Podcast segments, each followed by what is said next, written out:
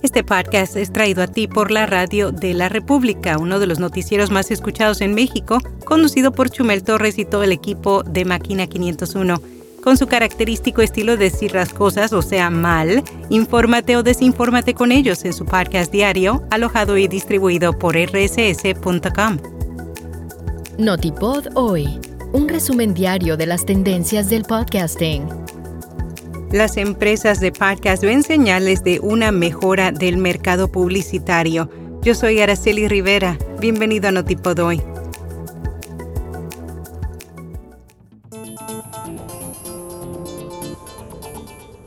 iHeartMedia, Spotify, SiriusXM y Acast informaron un crecimiento tras año de los ingresos en sus negocios de podcast a finales de 2023. Durante sus llamadas sobre ganancias del cuarto trimestre, los ejecutivos de la compañía notaron signos de una mejora en el mercado publicitario de cara a 2024. En el caso de iHeart, los ingresos por podcast durante todo el 2023 aumentaron un 14% año tras año.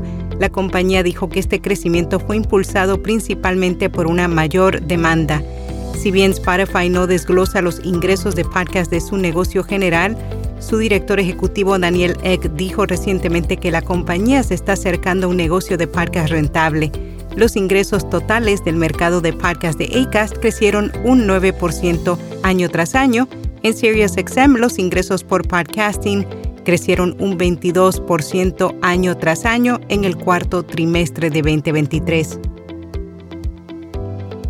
En Estados Unidos el mundo del podcasting muestra una dualidad mientras los grandes programas consiguen acuerdos millonarios como Joe Rogan, que fue renovado por 250 millones, Smartless adquirido por más de 100 millones y Alex Cooper buscando negocios similares para su podcast Call Her Daddy, algunos productores y empleados de importantes redes de podcast están quedándose sin trabajo debido a negociaciones fallidas y despidos continuos según Ashley Carmen de Bloomberg.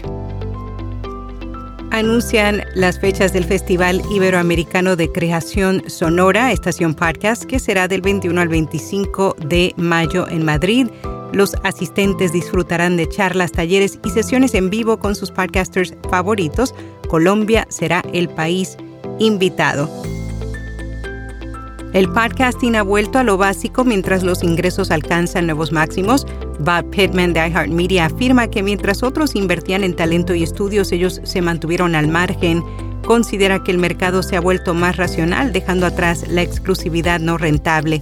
Para él, el retorno a lo básico beneficia tanto a talentos como a anunciantes. Pittman predijo que 2024 sería un año de recuperación y ahora está viendo su realización.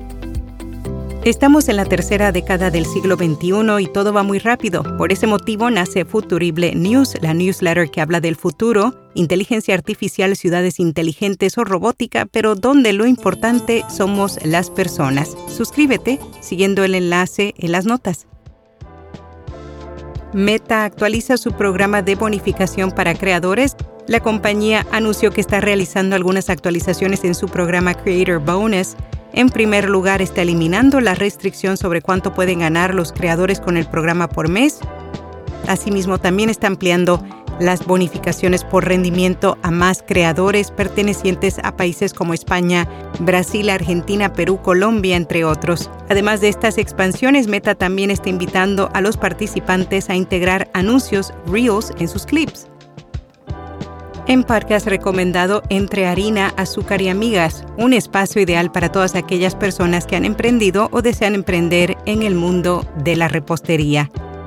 Y hasta aquí, no tipo doy.